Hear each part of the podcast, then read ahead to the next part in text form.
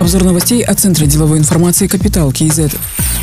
Президент Касымжумар Тукаев одобрил изменения и дополнения в налоговый кодекс. Одна из поправок предусматривает фискализацию мобильных платежей. Как ранее пояснял сенатор Гумар Дюсимбаев, в период пандемии субъекты малого и среднего бизнеса начали повсеместно использовать в предпринимательской деятельности мгновенные мобильные переводы, предназначенные исключительно для транзакций между физическими лицами. Для законодательного урегулирования вопроса предлагается определить понятие мобильные платежи, узаконить применение онлайн-контрольно-кассовых машин при расчетах за оплату товаров и услуг посредством мобильных платежей, обязать предпринимателей использовать использовать отдельные счета, предназначенные для ведения бизнеса, обязать банки передавать сведения в органы госдоходов. С 2022 года предусмотрен упрощенный порядок регистрации и уплаты НДС иностранными интернет-компаниями, предоставляющими товары и услуги в Казахстане, то есть так называемый налог на Google.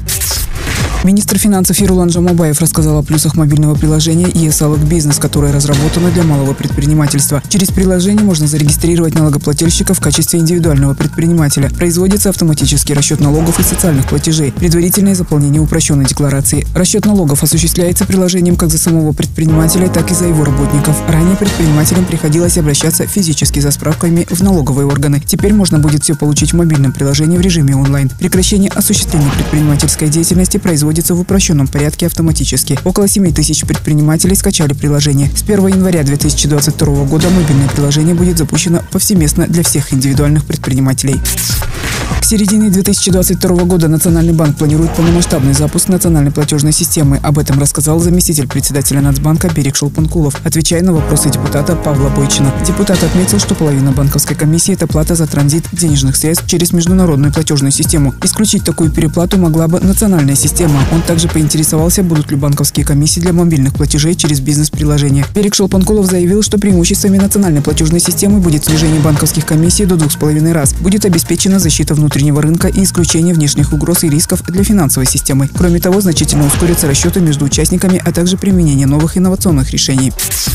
Министерство финансов предложило провести налоговую амнистию для владельцев неиспользуемых автомобилей. На правительственном части в Мажилисе депутат Жулда Сулейменова попросила министра финансов объяснить ситуацию с начислением автовладельцам некорректных сумм налога. По ее данным, в 2020 году более 10 тысяч физлиц подали заявки на корректировку налога на транспорт. Министр признал, что много ошибок было допущено. Выявлять их сейчас помогает приложение ЕСАЛык Азамат. Основной вопрос был в том, что при продаже автомобилей по доверенности владельцы не снимали их с учета. Также есть авто, которое числится на тех, кто выехал в другие страны на постоянное место жительства 30-40 лет назад. Есть старые автомобили, которые либо не используются, либо новые авто, попавшие в ДТП, которые являются непригодными. Их не сняли с учета, поэтому в таких случаях предложено провести амнистию, сказал Ирулан Жамубаев.